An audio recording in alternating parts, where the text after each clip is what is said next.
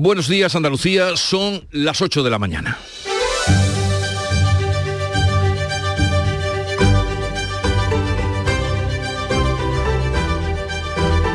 En Canal Sur Radio, La mañana de Andalucía con Jesús Vigorra. Temporal de viento se intensifica en Andalucía, especialmente en toda la costa. A esta hora están activos varios avisos naranja por fenómenos costeros en Cádiz, Málaga, Granada y Almería. En el estrecho el puerto de Tarifa sigue cerrado y se están registrando cancelaciones en las conexiones de Algeciras con Ceuta y Tánger y más de medio millar de agresores sexuales se han beneficiado de las rebajas en sus condenas que le ha permitido la ley del solo sí es sí. El Consejo General del Poder Judicial estima que hay al menos 4.000 procedimientos que podrían concluir con la revisión de sus condenas. La policía alertará desde hoy a las mujeres víctimas de violencia de género si su agresor es reincidente o tiene antecedentes. En Bruselas, el presidente del gobierno, Pedro Sánchez, ha descartado esta pasada madrugada una ruptura del Ejecutivo y ha refrendado a todos sus ministros, a todos los de su gabinete, incluida la titular del Ministerio de Igualdad. El Partido Popular busca la reprobación ahora de Irene Montero por las rebajas de condenas a los agresores sexuales. Ya ha sido reprobado, lo fue ayer, el ministro del Interior Fernando Grande Marrasca por el asalto a la valla de Melilla en el que murieron varias decenas de inmigrantes. Y Turquía y Siria superan ya los 20.000 muertos a consecuencia de los terremotos. Las morgues están saturadas y escasean incluso las bolsas de plástico para guardar los cadáveres. Nueve sanitarios del SA están participando en el primer contingente de ayuda humanitaria enviado por el gobierno. Van a montar un hospital móvil y que va a estar en activo durante un mes. Ayuda internacional que con un enorme retraso también ha empezado ya a llegar a Siria. De estas y otras noticias, enseguida les ampliamos la información. Ahora el tiempo. La mañana de Andalucía. Social Energy. La revolución solar ha llegado a Andalucía para ofrecerte la información del tiempo.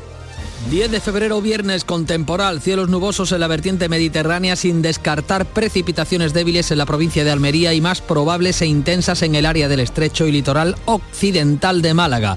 La cota de nieve se sitúa entre los 800 y los 900 metros. Las temperaturas irán en descenso y los vientos, aquí está lo destacado, van a soplar de componente este fuertes con rachas muy fuertes en Cádiz y en todo el litoral mediterráneo. En febrero, vuélvete loco con Social Energy. La locura de iluminar tu hogar noche y día consumiendo tu propia energía y ahorrar hasta el 90% en tu factura de luz gracias a nuestras baterías. Aprovecha las subvenciones disponibles para ahorrar con tus paneles solares. Primeras marcas con hasta 25 años de garantía. Estudio gratuito en el 955 44 11 11 y socialenergy.es. La revolución solar es Social Energy. Y vamos a conocer cuál es el estado de las carreteras en Andalucía. Conectamos con la DGT, nos atiende Patricia Riaga. Buenos días. Muy buenos días, pues a esta hora, hora punta en la red de carreteras andaluzas, complicada la entrada a Sevilla en la A49 a la altura de Camas, pero lo más complicado en la capital hispalense es la ronda S30 en nudo gota de leche en sentido norte, en sentido al aeropuerto. También en Málaga van a encontrar dificultad en la A7 a la altura de Calahonda en sentido Marbella y en Granada intensa la circunvalación GR30 en la zona del Zaidín en sentido al Bolot. En el resto de carreteras tráfico en aumento, pero sin retenciones. Recordamos, eso sí, que en Granada continúa cortada por hielo en la calzada la A4025 a la altura de Huejar Sierra.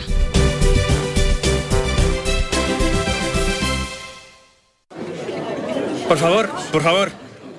Antes de empezar con la Junta de Vecinos, quería deciros algo. Os siento a todos a todos, como si fuerais mis hijos. Hala, ya lo he dicho. Padre no hay más que uno. Claro que por 17 millones a lo mejor te sale alguno más. Ya está a la venta el cupón del Extra Día del Padre de la ONCE. El 19 de marzo, 17 millones de euros. Extra Día del Padre de la ONCE. Ahora cualquiera quiere ser padre. A todos los que jugáis a la ONCE, bien jugado. Juega responsablemente y solo si eres mayor de edad. En Canal Sur Radio, la mañana de Andalucía con Jesús Vigorra. Noticias.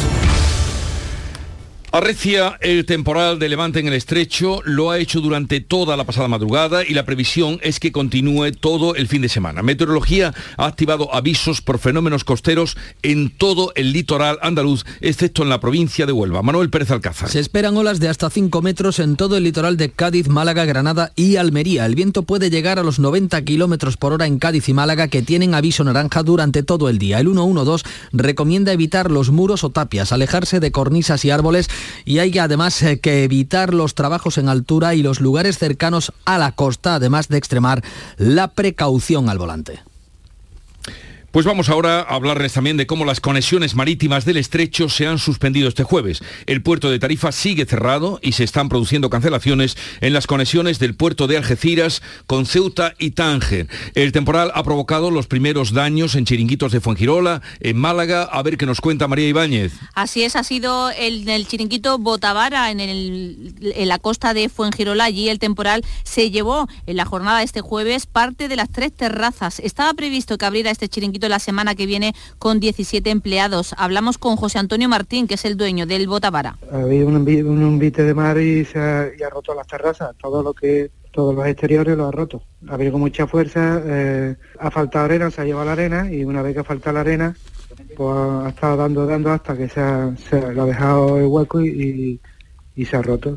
con su peso pues ha caído y se ha roto. Y es que los chiringuitos pueden estar entre los más afectados por este temporal de levante. Muchos de ellos han quitado ya las hamacas y han colocado sacos de 50 kilos de arena para prevenir posibles daños. En Jerez cierran hoy parques públicos, también el Zoo Salva Gutiérrez. Sí, porque se anuncian fuertes rachas de viento. De hecho, el ayuntamiento ha mandado esa nota pidiendo que se cierren parques, jardines y la zona deportiva anesa al estadio de Chapín. Nos preocupa que hay una marcha convocada por los bomberos de Jerez para reclamar mejoras laborales, en principio de 10 a 11, para protagonizar esa marcha desde el Parque de Bomberos hasta el Ayuntamiento para pedir mejoras laborales. Bueno, y precisamente como medida preventiva por el fuerte viento también se cierra el Zoo de Jerez, que hoy cumple 70 años. Veremos cómo transcurren las próximas horas, este fin de semana. Avisados quedan de ese fuerte viento que sacude el litoral andaluz. Vamos a otro asunto importante. Más de 500 agresores sexuales se han beneficiado de las rebajas de sus condenas que ha traído la aplicación de la ley del solo sí es sí. Ahora el Consejo General del Poder Judicial va a recabar los datos porque teme que la cifra sea mucho mayor. Ana Giraldez. Su informe estima que hay al menos otros 4.000 procedimientos pendientes que podrían concluir con revisión a la baja de las condenas. El Poder Judicial va a solicitar a los tribunales superiores de justicia y también a las audiencias provinciales las resoluciones dictadas por la ley del solo sí es sí, porque no todos los órganos judiciales estaban informando de sus decisiones. El ministro de la Presidencia, Félix Bolaño, ha admitido en Onda Cero que el dato será mucho mayor. Es verdad que hay órganos judiciales que los eh, entregan y los facilitan con más rapidez que otros y por tanto pues esos datos eh, pues parece que no están actualizados al día, digamos. Desde este viernes la policía alertará además a las mujeres víctimas de violencia de género si su agresor ha tenido antecedentes o ha agredido a otras mujeres. El 9,3% de agresores responde a este perfil y en adelante se podrá avisar a la mujer si consta antecedentes en los últimos cinco años. Se calcula que unos 61.000 hombres han maltratado a dos o a más mujeres. La policía tendrá que evaluar si hay amenazas, celos exagerados o adicciones para avisar a las parejas de los maltratadores reincidentes. Hay casi 8.000 mujeres en situación de especial relevancia que van a ser informadas. Los datos de rebajas de penas, también de escarcelaciones, están avivando la polémica entre los socios del gobierno por la intención del PSOE de reformar y cuanto antes la ley. Desde Bruselas, esta madrugada Pedro Sánchez ha salido al paso y ha rechazado una posible ruptura de la coalición. El presidente ha descartado cualquier asomo de ruptura del gobierno de coalición pese a la alta tensión que existe con sus socios de Unidas Podemos. El presidente ha pedido disculpas a las víctimas por una situación no deseada por la ley del solo sí es sí, pero ha expresado su respaldo a la ministra de Igualdad, Irene Montero. Todos mis ministros y ministras cuentan con mi confianza, desde luego también la ministra de Igualdad. Y sobre el asunto de la ley del sí es sí, creo que lo más importante es no, olvidar eh, a las víctimas. Y tenemos que revisar aquella cuestión técnica que nos permita resolver lo que ha creado la alarma social, y es la rebaja de penas. Moncloa ha apartado de la negociación a la ministra de Justicia que ha hecho de escudo de Sánchez asumiendo toda la responsabilidad. Será relevada en estas negociaciones por María Jesús Montero y Félix Bolaños. Irene Montero reconoce que no ha tenido contacto con Pilar Job. En una entrevista ha pedido disculpas por primera vez por las consecuencias de la ley. Si como Estado tenemos que pedirle perdón a las víctimas, a las víctimas que lo necesiten, que, que sientan que eso puede ser parte de la reparación de su daño, por supuesto que lo haré. Pese a las tensiones, el PSOE espera que su reforma tenga respaldo en el Congreso. Desde el PP, Cuca Gamarra sigue ofreciendo sus votos para reformar la ley. No hemos recibido ninguna llamada ni tan siquiera ningún contacto para abordar esta, este tema y ya está listo el protocolo ante agresiones y acoso sexual para la gala de los Goya que se celebra mañana en Sevilla. La Academia de Cine trata de evitar episodios como los vividos recientemente en los premios Feroz. En medio del pulso por la ley del solo sí es sí, que se está librando a las claras, Podemos ha tenido que ceder para sacar adelante la ley de bienestar animal en el Congreso. Los morados han aceptado la enmienda del Partido Socialista que, que, excluye a los perros de caza de esta norma. La ministra de Derechos Sociales asume la cesión para salvar la ley con los votos de, de apoyo de Esquerra Republicana, Bildu y la CUP. Pues más allá de la polémica por la ley del solo sí es sí y la de protección animal, el Senado ha aprobado, aprobó ayer, la ley trans, pero con el voto en contra de una senadora socialista que emuló a lo que hizo en el Congreso Carmen Calvo.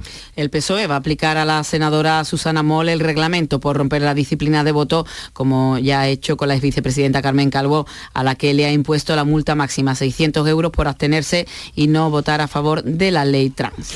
El presidente de la Junta de Andalucía considera que estas discrepancias del gobierno o dentro del gobierno eh, marcan un fin de ciclo y pide adelanto de elecciones. La ley ha recibido el aval de la mayoría progresista que ha decidido que la redacción de la ponencia deje de estar en manos del conservador Enrique Arnaldo y pase a la progresista Inmaculada Montalbán. Pese a que el tribunal ha tumbado el recurso del PP, Núñez Feijó cierra fisuras en su partido por el aborto y acepta la ley de plazos de Zapatero que una ley de plazos bien construida es una ley correcta en términos generales, constitucional y por tanto es un planteamiento que merece mi respeto. Es verdad que hay otros aledaños a la ley en los que nosotros no estamos de acuerdo, pero en relación con la ley de plazos nos parece que en la España actual es una ley correcta. Los letrados de la Administración de Justicia antiguamente llamados secretarios judiciales, cifran en más de 110.000 los juicios y vistas que se han suspendido en España después de tres semanas de huelga indefinida. La actividad se ha reducido más de un 60%. La cuenta de consignaciones judiciales está parada. Hay más de 350 millones de euros pendientes de entregar por la huelga en Andalucía, los letrados cifran el seguimiento del paro indefinido entre el 70 y el 80%. Y eso supone que cada día que hay de huelga pierden unos 150 euros. Luis Toribio es miembro de la Junta Ejecutiva del Colegio Nacional de Letrados de la Administración de Justicia. Señor Toribio, buenos días. Hola, muy buenos días. Mm, ¿Cuántos juicios? Tenemos la cifra de que se han podido suspender 110.000. Eh, eh, ¿Ese es el dato correcto o aún más? No, no, estamos en esa, en esa cifra, sí. ¿Cómo se explica que una eh, huelga que está causando tanto perjuicio esté pasando tan desapercibida? Pues mire usted, es que mm, muchas veces eh, es difícil a un a un cuerpo como este, el cuerpo de la Administración, cuerpo superior jurídico de la Administración, compuesto aproximadamente de unos 4.300 funcionarios, el que eh, se llegue a, digamos, a las grandes cadenas de, difusión, de, tanto periódicos como en materia de audiovisual. Entonces, es difícil porque nuestra labor es una labor que normalmente siempre ha sido oscura dentro de, los tribunales, pero que es absolutamente esencial, como se está demostrando en este momento. ¿Por qué, luego, ¿por qué se tarda tanto en llegar? Pues porque hasta que no se consiguen, digamos, lo que habitualmente se llaman titulares, pues realmente eh, las grandes cadenas de la, prensa y del audiovisual, pues, pues no se hacen eco, ¿no? Como en este momento ya parece que sí está empezando a, verse ese eco.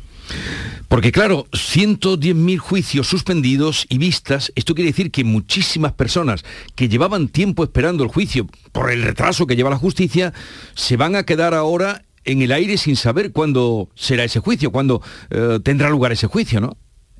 Efectivamente, es que, claro, la lentitud de la justicia es un poco dispar, no todos los órdenes jurisdiccionales llevan la misma lentitud ni, en todos los sitios, pero sí que hay sitios que, efectivamente este señalamiento que se le ha suspendido a una persona resulta que se le señaló hace tres años, pues puede volver a ocurrir que ese se le vuelva a señalar dentro de tres años. Puede haber de todo, pero que en bastantes ocasiones puede ocurrir que, eso sea así. O sea, desesperante si estuviéramos en ese, en ese lugar. Ah, claro, no son todos iguales, pero son los mercantiles, los laborales, eh, los civiles. los laborales sobre todo, sí. Los laborales. Eh, y además, la ministra Pilar Yo, la ministra de Justicia, ha dicho que eh, muchas rebajas no se están conociendo porque ustedes no las están tramitando, o revisiones de condenas en aplicación de la ley del solo si es sí. No, no, para nada, para nada. Mire, nosotros estamos cumpliendo los servicios mínimos. Entonces, eso probablemente entra seguro dentro de los servicios mínimos y los compañeros estarán registrando en el programa de CIRAG, que es donde hay que registrar a veces si es que procede, porque también lo que ha comentado, lo que ha dicho la ministra, no tenía por qué registrarse, porque ese programa no recoge, eh, por ejemplo, este tipo de, actuaciones, sino que se limita a registrar las sentencias y las medidas que se, que se adoptan, pero no a lo mejor las rebajas de, pena, que no es tan, tan sencillo. Son programas que se hicieron precisamente para controlar a los maltratadores, para controlar a los que mm, cometen delitos de violencia contra los menores y, sexuales y demás, pero claro, son cuando se, establecen esas medidas de control, cuando se, se registran para que la policía sepa qué, qué personas hay que vigilar y demás, pero las rebajas de pena no era exactamente lo que, lo que podía a lo mejor anotarse. Ustedes llegan al puesto, a la plaza, por una larga oposición, difícil, son 400, 4.300 los funcionarios, están perdiendo una cantidad, creo que son unos 150 euros lo que pierden ustedes cada día de huelga, ¿no? Lo que le, le restan. ¿Hasta dónde están dispuestos a llegar? Pues mire, estamos dispuestos a llegar eh, hasta donde eh, digamos que el cuerpo aguante. Eh, desde luego es la primera vez que todos los letrados, todas sus asociaciones se han unido y sin fisura. Y desde luego queremos llegar hasta, hasta el final.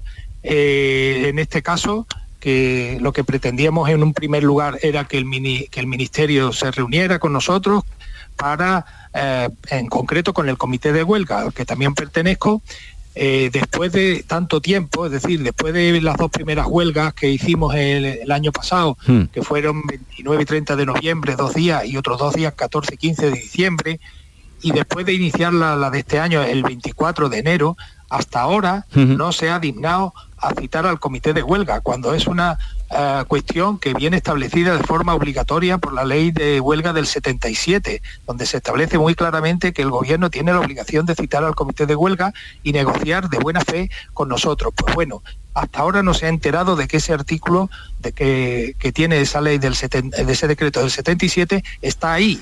Y ayer, ayer eh, sacó una comunicación diciendo que nos citaba para el próximo día 16.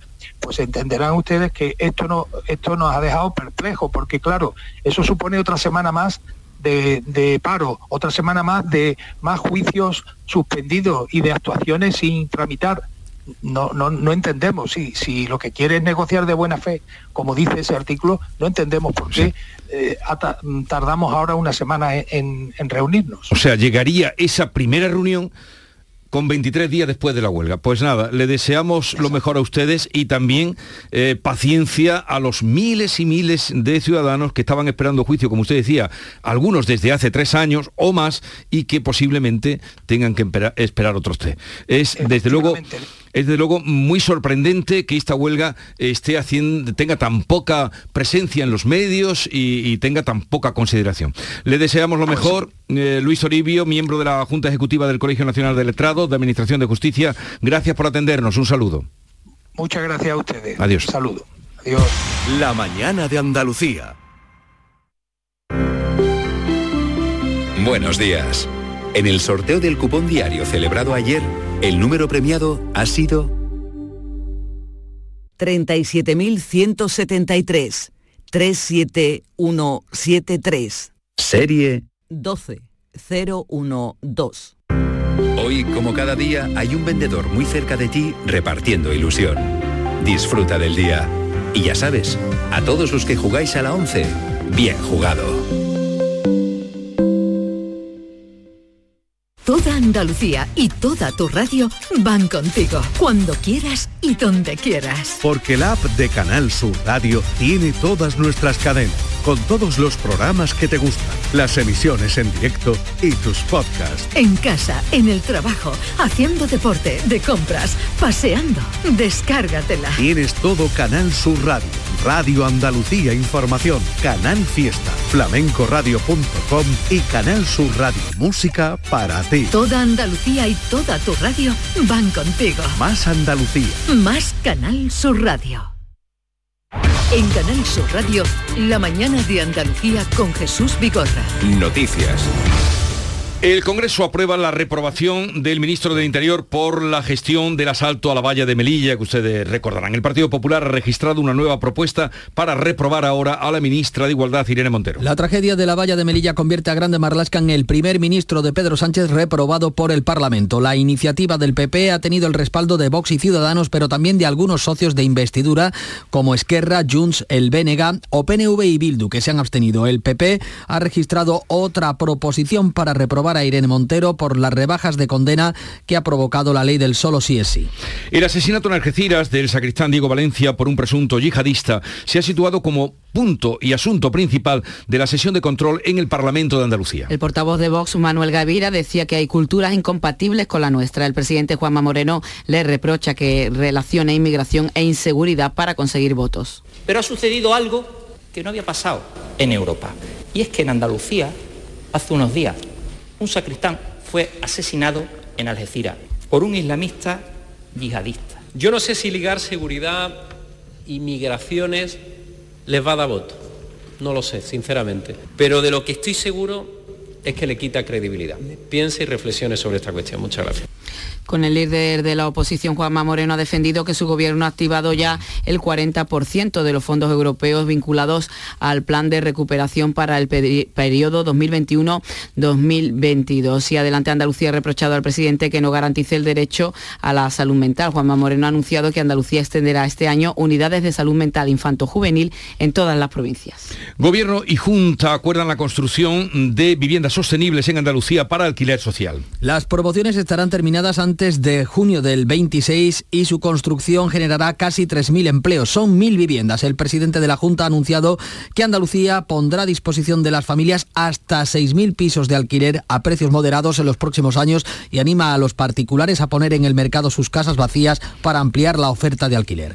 Hoy cierra un Berlín Free Logística. Los consejeros de Agricultura de Andalucía y de Murcia aprovecharán para volver a reivindicar que se modifique el recorte del trasvase Tajo Segura para el Levante español. Enviado especial en Berlín, Antonio Hermosa.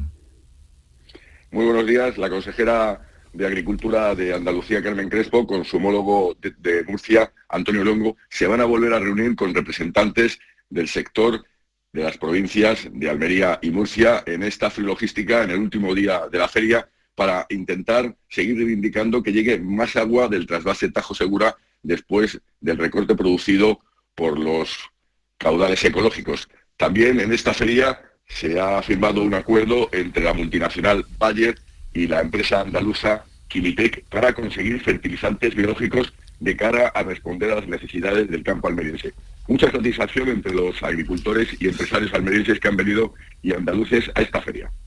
Bueno, pues lo celebramos que vuelvan contentos los representantes de eh, que han estado en esa feria, sobre todo Almería y también de Huelva. El presidente de la COE ha firmado un contrato de alta dirección con el que sube el sueldo, se sube el sueldo y pasa a ganar casi 400.000 euros. La ministra de Trabajo aprovecha y le pide que atienda ahora la negociación sobre la revalorización de los salarios. Antonio Garamendi deja de ser autónomo después de cuatro años para tener un contrato de alta dirección con el que se sube el sueldo un 8,5%, como las pensiones, por lo que pasará a percibir 380.000 euros al año. La vicepresidenta Yolanda Díaz le ha pedido coherencia con los trabajadores. Seguramente con un salario de 400.000 euros tendrá la perspectiva suficiente para hacer ver que los trabajadores y las trabajadoras, que además están teniendo en grandes empresas enormes beneficios, tienen sí que subir los salarios en el conjunto del país. Inditex pacta, por otra parte, un salario mínimo para sus 36.000 empleados en España. Los trabajadores con menos de un año y medio de antigüedad cobrarán 18.000 euros. Los que lleven hasta cuatro años, 20.000 y a partir de ahí cobrarán 22.000. Los muertos de los terremotos de Turquía y Siria superan los 20.000 cuando comienza el quinto día en las tareas de rescate. Las morgues están saturadas, los rescatistas se esfuerzan por encontrar supervivientes, algo difícil pasadas 100 horas de la catástrofe. El presidente Erdogan ha prometido ayudas de unos 500 euros a los damnificados. Con enorme retraso ha llegado a Siria el primer convoy humanitario de Naciones Unidas. España ha enviado a la zona de los terremotos un hospital de campaña. Desde Andalucía viajan nueve profesionales del SAS. El director de operaciones es Antonio Zurita casi no, no se quiere descansar, ¿no? Porque uno va a ir a, dar todo lo que puede ayudar todas las horas que pueda, pero lógicamente hay que buscar ratos de, descanso para trabajar en las mejores condiciones. Hoy concluye el Consejo Europeo, por cierto, que debate sobre economía y migración después de la intervención del presidente de Ucrania, que ha vuelto a pedir más armas para luchar contra Rusia. Mario Vargas Llosa se ha convertido en el primer escritor en español en ingresar en la Academia Francesa que fundara Richelieu. La elección del Premio Nobel Hispano-Peruano ha generado críticas de grupos de intelectuales franceses porque nunca ha escrito en su lengua. Entre los invitados a la ceremonia ha estado el rey emérito Juan Carlos de Borbón y su hija Cristina que han recibido una ovación a la llegada. Juan Carlos I se ha referido a su posible regreso a España. ¿Cree que le veremos pronto por España, don Juan Carlos? Pues seguramente. Seguramente un adverbio de modo eh, que veremos eh, si se cumple o no y que ha generado desde luego una gran controversia. Bueno, un estudio de la Universidad de Granada desvela que espacios de la Alhambra como el Patio de los Leones tuvieron en el pasado una decoración todavía más colorida de lo que suponemos. Laura Nieto. Muchas estancias estaban cubiertas por piezas de cerámica vidriada que convertía al conjunto nazarí en una ciudad de cerámica llena de color. Un equipo multidisciplinar ha desarrollado durante cinco años esta investigación pionera. Hasta 6.000 datos han obtenido de piezas como lucernas vidriadas en algunos de los baños, tejas de múltiples colores o incluso sumideros hechos de barro y vestidos de color. Y se han encontrado sorpresas, nos lo cuenta María Elena Díez, catedrática de Historia del Arte de la Universidad de Granada. También nos ha permitido saber que había espacios que hoy en día están sin piezas vidriadas, pero que en determinados momentos sí las tuvieron, como por ejemplo el patio de los leones, que aunque hoy aparezca casi desprovisto de estas piezas, se documenta que las tuvieron. El estudio también ha dado visibilidad a las alfareras de la Alhambra, mujeres que al quedar viudas y no tener hijo varón mayor de edad, podían continuar con el taller de alfarería de sus maridos. De sus trabajos surgían piezas únicas que embellecían el monumento. Vendidas en tres horas las entradas para la final del Carnaval de Cádiz el próximo viernes 17 de febrero. Muchas horas me parecen, Javier, porque supongo que la demanda es, bueno, se quintuplica eh, o más. ¿Sabes qué pasa? Que solo se pueden adquirir en taquilla y que el ayuntamiento anunció que se ponían a la venta a las 5 de la tarde un par de horas antes, a eso de las 3. Entonces, el tiempo justo para que la gente se organizara y se fuera corriendo a la taquilla a adquirirlas. Efectivamente, ya no hay entradas para la gran final del viernes 17 de febrero. Los precios entre 45 euros, la más barata en Paraíso, y 95 euros en Butaca. Ya está todo lleno en el falla para la final. 11 agrupaciones han pasado a la final del concurso de Carnaval Colombino de Huelva que se va a celebrar mañana. Sonia Vela. En la modalidad de murga, que es como aquí se denomina las chirigotas, las agrupaciones FP, los FM, el regalito de mi hermana y Topami, los interesados, han conseguido salvar la fase de semifinales. Sobre las tablas del Gran Teatro también estarán en la gran final, en la modalidad de comparsa, los Garrapata, Vigía, el Ejército de Dios y la Vieja Verde. Representando a la modalidad de cuarteto ha pasado el grupo Dejad que los niños se acerquen aquí, de la capital. En cuanto a los coros, también se volverán a subir al escenario de la bombonera de la capital el sábado. Los dos coros que participan participan en este concurso. El coro de Huelva, la jugada maestra y el llegado desde Sevilla sale la fiera. La gran final comenzará a las 8 de la tarde de mañana sábado. La podrán seguir en directo por Radio Andalucía Información. Esta noche es el turno para el concurso infantil de agrupaciones. Y hoy llega a Sevilla la actriz francesa Juliette Binoche, que mañana será homenajeada en la gala de los Goya. Pilar González. Sí, en FIBE se ultiman preparativos para esta gala. Muchos de los participantes ya están aquí, los presentadores Clara Lago y Antonio de la Torre, los equipos de las producciones nominadas y artistas que van a actuar como Pablo López, Manuel Carrasco Zetangana. Llega Juliette Binoche, que recibirá el Premio Internacional de los Goya y esta tarde visitará el Alcázar de una ciudad que lleva una semana celebrando muchas actividades en torno al cine, con proyecciones en fachadas, encuentros entre público y profesionales y un fotocall en el ayuntamiento. Además hay réplicas de la estatuilla de, de tamaño gigante repartidas por toda la ciudad. Llegamos así a las ocho y media, tiempo ahora para la información local, luego abriremos tertulia de actualidad, hoy con Antonia Sánchez, Rosana Saez y Javier Rubio.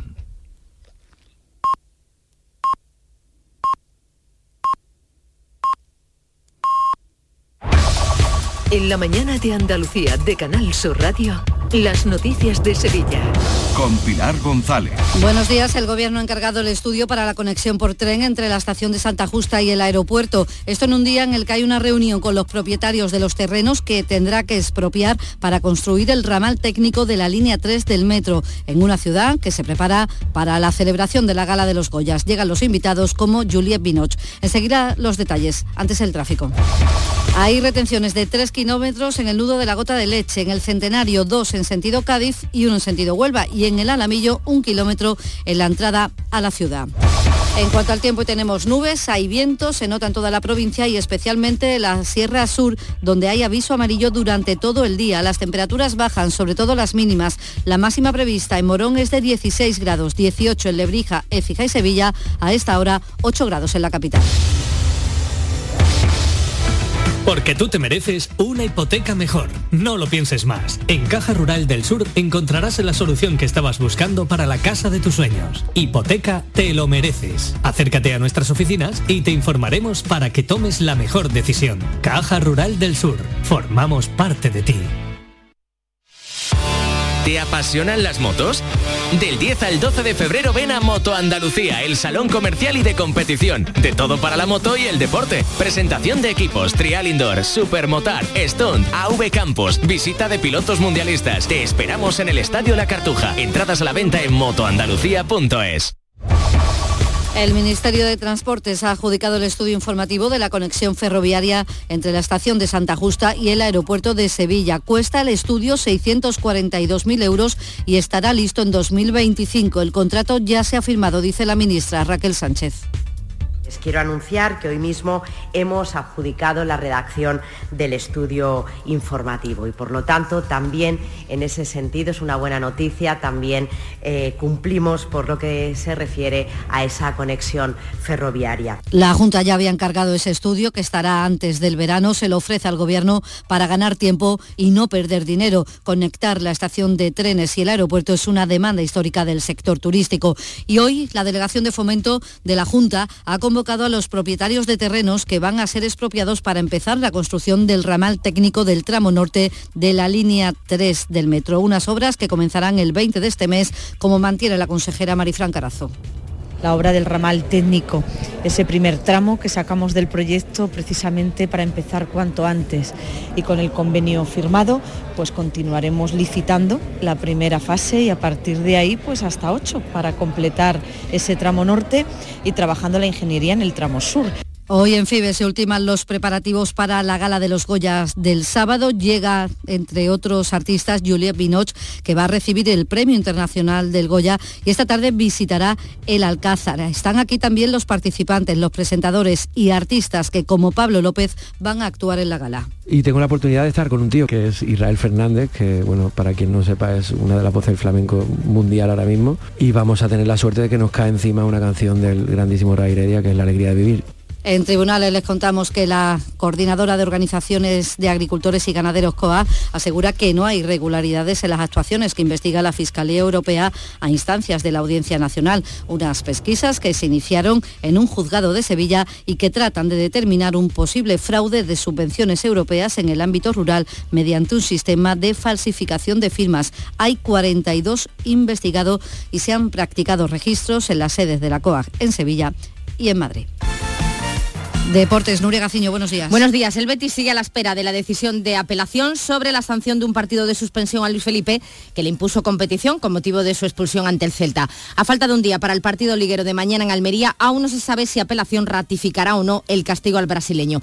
También juega mañana en Sevilla, a las seis y media recibe a Girona, Acuña y Navas, han vuelto a los entrenamientos y el Papu Gómez pasa hoy por el quirófano. El argentino ha recurrido a las redes sociales para decir que no se arrepiente de nada, que este es el precio por haberlo dado todo para ser campeón del mundo y para intentar volver dos meses después con el Sevilla.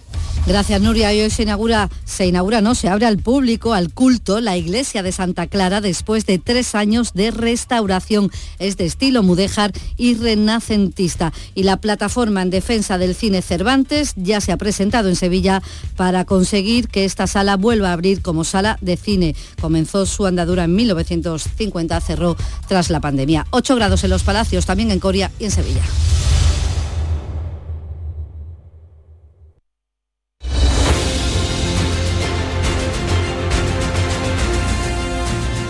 8.35 minutos de la mañana. Enseguida vamos a comentar las noticias que les estamos contando.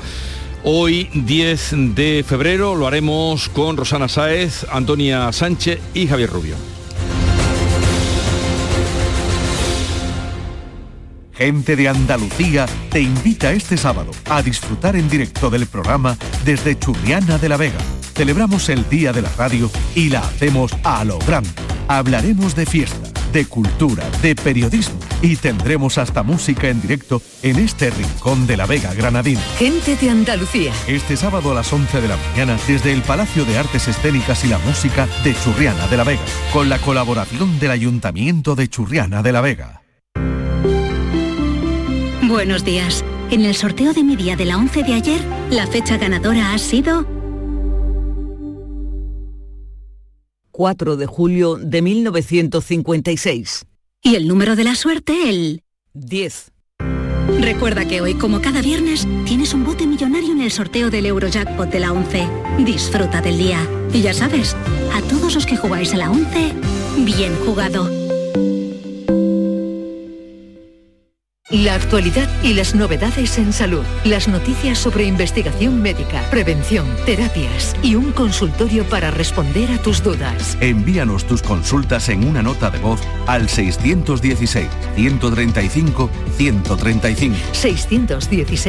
616-135-135.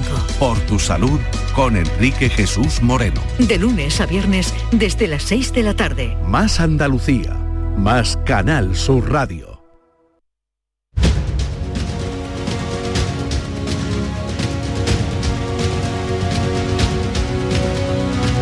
La mañana de Andalucía con Jesús Vigorra. Y hoy, como les anunciaba, para comentar la actualidad con Antonia Sánchez de La Voz de Almería, su directora. Eh, Antonia, buenos días. Buenos días, buenos días. ¿Cómo, ¿Cómo, estáis por ahí, por Almería? Bien, estamos bien. Un poquito de lluvia. ¿Y el viento no? Mm, bueno, a esta hora en Almería Capital no se está notando mucho. Es verdad que las predicciones dicen que sí, pero a esta hora todavía todavía moderado, pero llueve un poquito. También nos acompaña eh, Rosana Saez, presidenta de la Asociación de la Prensa de Jerez. Rosana, buenos días.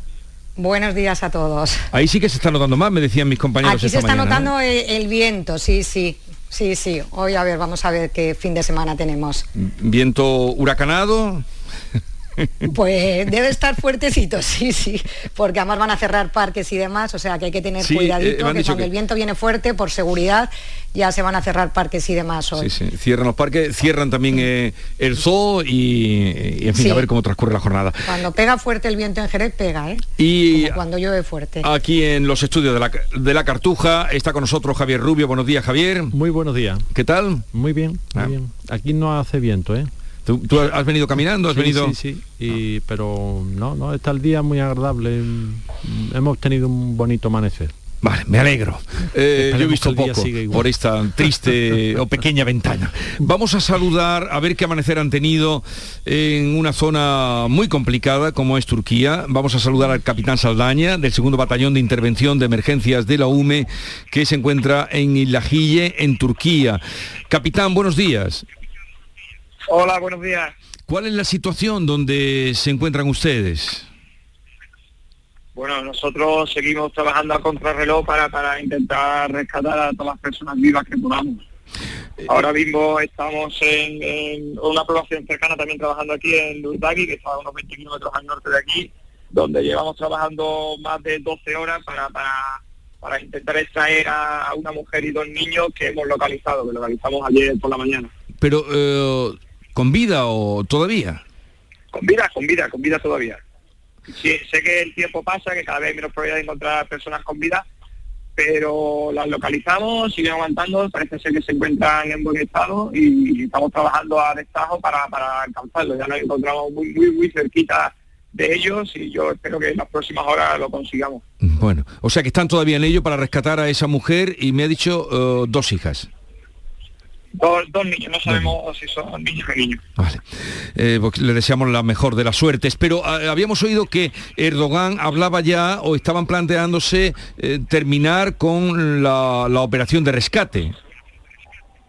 Bueno, no, la verdad es que aquí estamos un poco aislados, estamos centrados en trabajar, no sabemos a, a otros niveles lo que se está hablando. Nosotros vamos a seguir trabajando todo el tiempo que podamos en la búsqueda de más personas vivas. Estamos convencidos de que puede que haya, muchas veces ya son milagros, pero seguiremos haciendo todo lo que podamos y todo lo que esté en nuestra mano para localizarlos y sacarlos. Claro, por lo que usted nos está contando, pues todavía hay que seguir. ¿Su labor cuál es preferentemente o principalmente? El desescombro y, buscar eh, posibles personas con vida que estén bajo los derrumbes. Efectivamente, nosotros estamos especializados en búsqueda y rescate, usamos medios técnicos para, para este primer reconocimiento y localización de posibles personas vivas una vez que tenemos esos indicios e intentamos confirmar de que efectivamente con varios métodos confirmar de que ahí puede que haya alguien vivo y a partir de ahí empezamos con, mucho cuidado, con mucha seguridad para, por un lado, proteger a nuestros intervinientes, no sufrir daño y por otro lado, intentando hacer daño a la víctima que esté encerrada. Entonces, es una labor tediosa, es una labor que hay que, aunque el cuerpo o la mente te diga que tienes que ir rápido, tienes que ir con, con piel de plomo y trabajando muy despacio y con mucha seguridad. En la distancia, por las cifras que se dan, nos parece una catástrofe em, que, es difícil incluso de comprender por el número de víctimas, por el número de heridos. ¿Ustedes, eh, hay buena coordinación para trabajar o ustedes, la UME llega y se ponen a trabajar? ¿A dónde? ¿Quién se lo dice? Bueno, eh, nosotros eh, nos adherimos a, a, la coordinación internacional. Hay equipos que se han coordinado por medio de la Unión Europea eh, llegamos a zona y un punto de entrada donde todos los equipos que vienen a ayudar se inscriben, dando qué capacidades traen para ayudar, cuántas personas son, y a partir de ahí estos equipos internacionales pues se les va asignando una zona de trabajo donde hay un jefe del sector que coordina los diferentes worksites o, o sitios de trabajo para, la extracción de víctimas. ¿Cuántos están ustedes, el batallón, por cuántas personas está integrado? Nosotros aquí en Ilaí estamos 48 militares y cuatro perros. cuatro perros y 48 militares. Pues no le entretenemos más, le agradecemos su eh, atención para con Canal Sur Radio en Andalucía, Capitán Saldaña, un saludo y que tenga mucha suerte en ese trabajo que nos decía usted que están ahora inmersos. Muchas gracias, seguiremos trabajando. Adiós, buenos días. Bueno, eh, eh, se hablaba de que Erdogan había decretado terminar, bueno, que iban a terminar con las operaciones de rescate. Este señor nos dice que están ahora mismo. Bueno, claro, el que está allí a pie de obra, pues que llegue la orden cuando llegue, ¿no? El UCASE, tratándose de, Turquía, que era el decreto de los antiguos eh, emperadores otomanos, de los sultanes otomanos. Eh, va, esto es difícil. Una, digresión. Pero va, sobre el terreno, efectivamente, mm, nadie te para de, seguir intentándolo.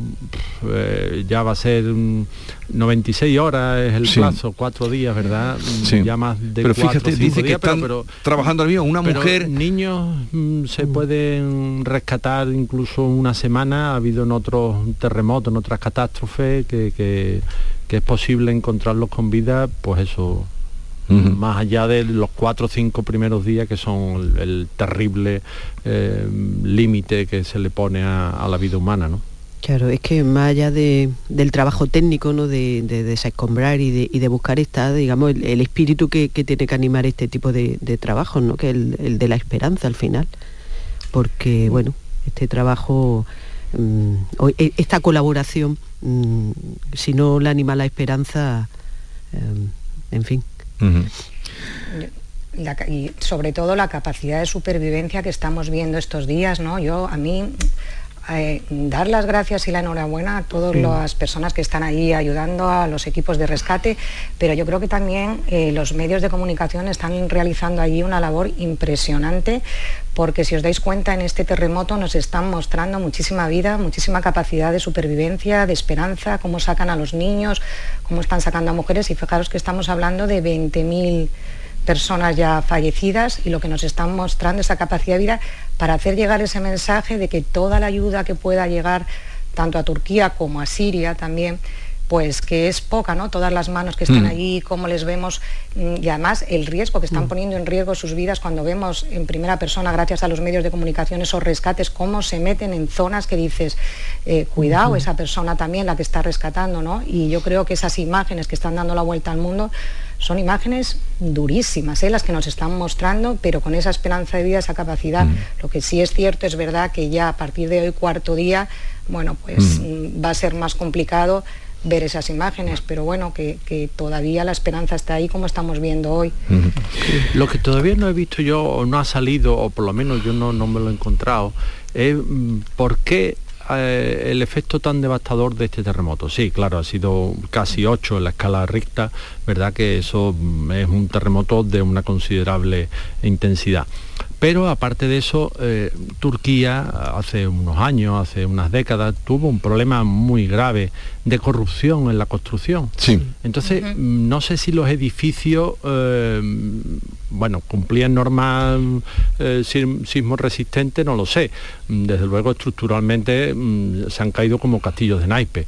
Eso quiere decir que ahí había fallos de construcción o que el código de edificación de ese país, pues no no contemplaba, vamos, por decirlo de una manera, eh, en nuestras ciudades no se me mm, pasa por la cabeza este grado de destrucción que estamos contemplando en ciudades del interior de, Turquía. Posiblemente porque no edificios yo creo que han dicho, ¿no? Que son los que se han derrumbado como castillos de naipes. Sí, lo que, lo que comenta Javier es verdad, ha habido alguna información que ha salido al respecto, mm, posiblemente porque no, no, estamos hablando o, se manejan eh, en estos países los mismos estándares de, calidad de la construcción y al margen de eso está ese, ese factor ¿no? de la de la corrupción o de, en fin, de la, del tipo de, materiales y quién ha ganado con esos materiales ¿no? cuando se ha estado construyendo. O sea que todos esos factores también, claro, pues caían, Es que parecía de, efecto de películas, ¿no? Cuando uno tras otro. claro, porque colapsa el edificio. Si, si los cimientos se vienen abajo, mm, todas las plantas, y eso lo hemos visto, ¿no? Lo están diciendo ahí, edificios las, imágenes, ¿no? plantas y se han venido abajo por entero, ¿no? Eh.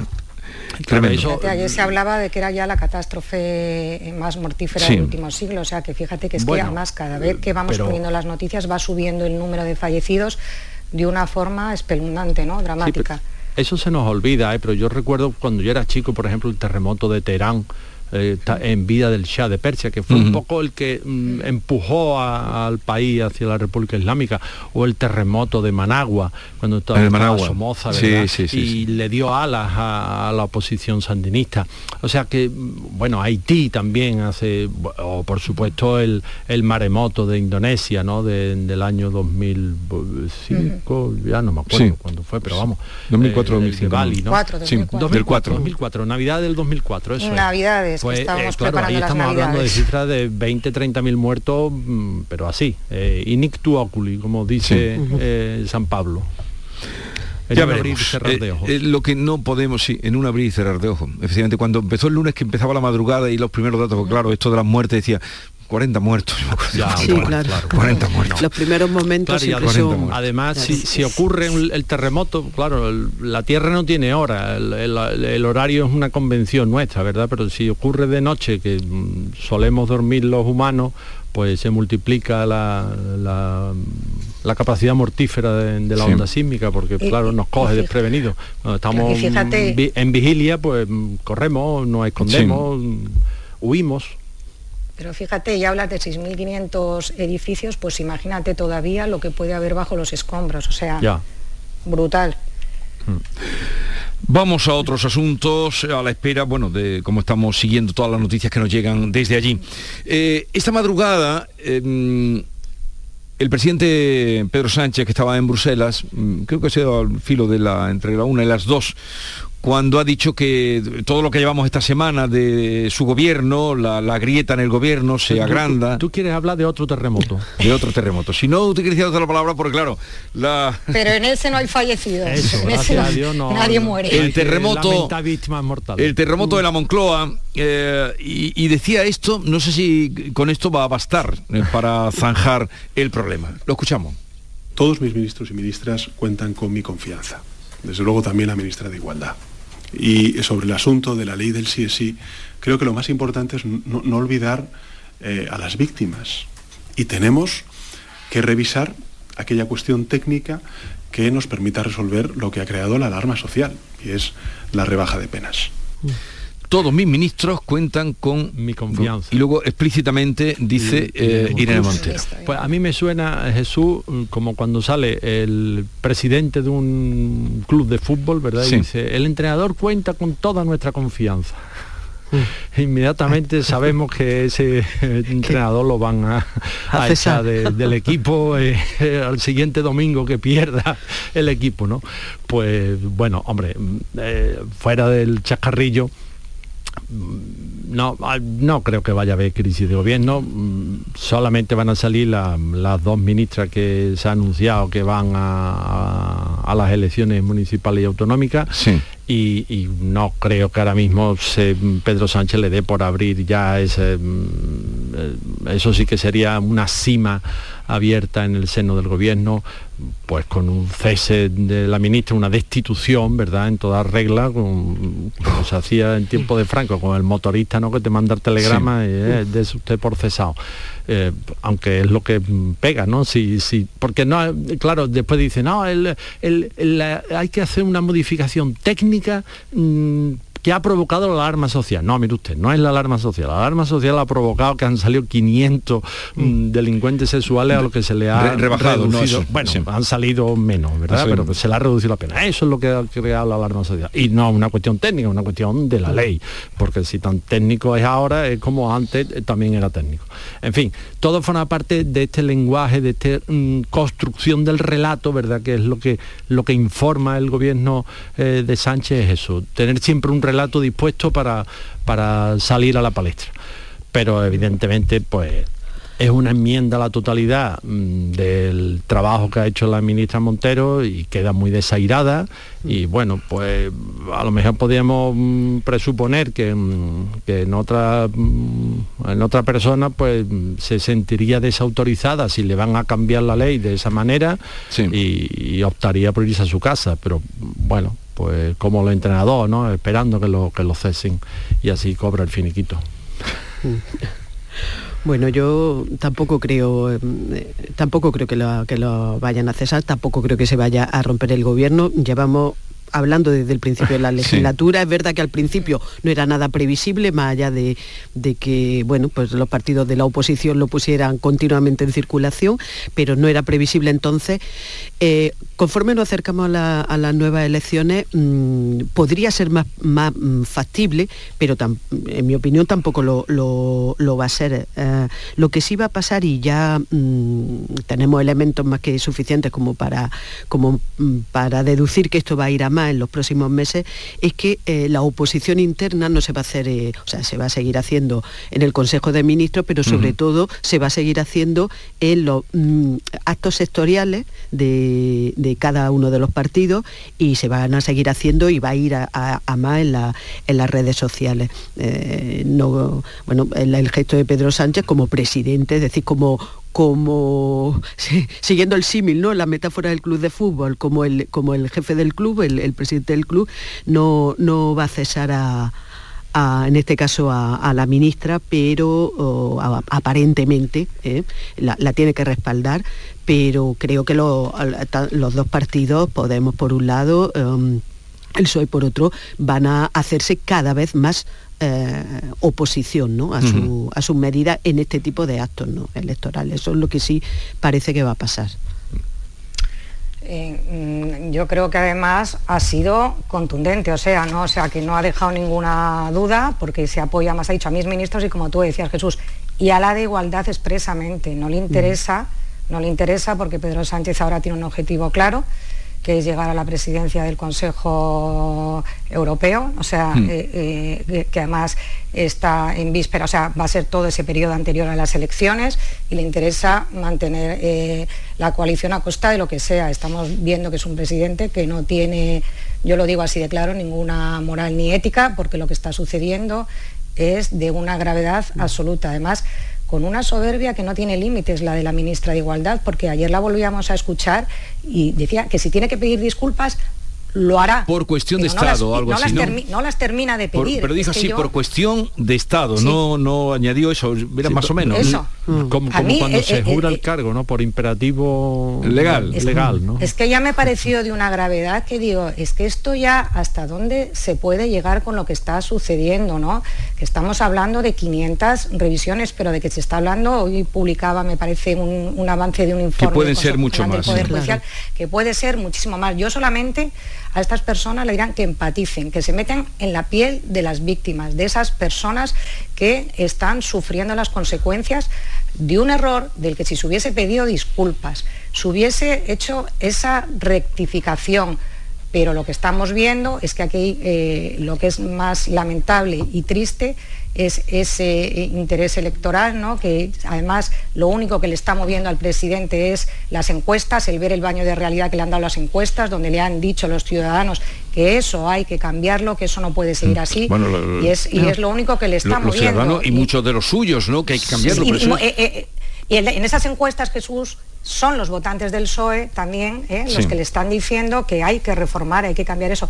Pero la declaración del presidente de ese apoyo con esa contundencia, bueno, pues también a ver en qué, cómo apoya a todos. Lo que no, ha dicho a mi ministra, yo, no, que si no lo apoya lo que tiene que hacer es eh, efectivamente echar la firma en el decreto y cambia el gobierno, ya está. Pero, mm, en fin, también veremos cuándo llega esa reforma, hasta que llegue, hasta o hasta que venga otro. Y, ahora veremos otra cosa, que es cómo se vuelven a realinear eh, en el bloque que sustenta el gobierno, cómo se vuelven a realinear, porque claro, ya el PNV ha dicho, ah, sí, yo me apunto a la reforma del PSOE. Claro, eso descoloca ahora a Bildu, que era mm, socio preferente, o sea, mm, vamos a ver también su propia, mm, eso que se llama geometría variable, ¿no? ¿Eh? Cómo se vuelven a, componer la, mayoría parlamentaria en torno al PSOE. Claro, es que dentro de la estrategia que, estaba diseñada para bueno, pues para encarar esta, a partir de principios de este año, el periodo, el calendario electoral, em, esto no estaba, no estaba ah, aparentemente previsto, es decir, eh, bueno, pues se aprobaron toda la, reforma del Código Penal, los delitos de malversación, eh, sedición, etcétera. Em, bueno, ya hablábamos en su momento, ¿no? De que se había forzado un poco la, eh, el, aprobarlo tan rápido, pues para ah. empezar este calendario. Pero es que no va a ser tan rápido. Claro, Esto, claro. pero ella dice la aprobación claro, en noviembre, claro. Efectivamente. para alejarlo cuanto más de la Para alejarlo cuanto más del periodo electoral. esto estalló y esto, claro, no, está, no estaba mm, dentro de esos cálculos, mm, todo apunta que evidentemente no estaba, ¿no? Entonces ahora em, afrontar esta esta situación, esta crisis, porque bueno, pues ya, ya lo habéis mencionado, no voy a insistir sobre ello, es decir, sobre el tema de las víctimas y de, y de todos esos efectos indeseados uh, e indeseables, ¿no? Eh, claro, ahora hay que recomponer toda la, toda la estrategia porque, porque esto le ha pillado con el pie cambiado, vamos. Pero si esa reforma no va a ser tan inminente como quisiera Pedro Sánchez, esto no va a parar porque estamos, tú coges las noticias de hoy, mira las televisiones que están puestas, si es solo sí, la gente ya decía solo sí, solo sí, y sí, no, sí, sí, sí, sí, sí, sí. Lo sabe todo el mundo porque estamos continuamente, hasta que no haya otra, otro escándalo. yo creo que el, otra crisis. El error de cálculo... No, el error de cálculo yo creo que lo cometió el gobierno al pensar que eh, con la aprobación en noviembre y los vamos, que esto se veía venir, se lo habían anunciado los, mm, los asesores y se lo había dicho el Poder Judicial, el Consejo de Estado, todo el mundo había dicho, cuidado que esa ley, mm, vamos a ver los efectos perniciosos que tiene. Y mm, creyó que eso, pues bueno, iba a ser una escandalera en un vaso de agua que se iba a agotar y que aquí paz y después gloria. Y al contrario, que al contrario cada vez tiene más fuerza y ya se ha instalado en la opinión pública, que es lo que de verdad, como decía antes Rosana, le preocupa al presidente del gobierno, se ha instalado en la opinión pública. Mire usted, esto es una chapuza, esto está mm, eh, rebajándole pena a tipos indeseables que lo mejor que hacíamos era tenerlo dentro de la cárcel. Ya está. Y ahora ese relato, mm, por repetir un poco la idea que yo decía antes, ¿no? De, la estrategia permanente del relato, pues, pues es muy difícil de combatir. Y, esto no se acaba aquí, Jesús, porque también tiene detrás esta misma ministra, que yo creo que el error además del presidente fue dejar el Ministerio de Igualdad en manos de Podemos y más en, más en manos de, la ministra actual. Que tenemos también la ley trans, que también tiene sus advertencias y sus informes del Consejo General del Poder Judicial, que ya ha pasado también su trámite. Y vamos a ver también la polémica, porque lo que ha pasado con, con, lo que está pasando con la ley del solo sí es sí, vamos a ver que la ley trans también va a traer su cola. Y lo mismo con la nueva ley del aborto y medidas como que a partir de los 16 años no, no sea necesario. Pero esto, ahora hablaremos de eso, pero... ahora vamos a hablar de ello, pero que esto va a traer cola también. Eh, Feijó ha dado ya el place. También haya habido un cambio de postura del PP que también... Ahora hablaremos de eso. Y también de ese alcalde Garrulón, por dejarlo, de, Villar de Cañas, de Cuenca. Bueno, las 9 de la mañana.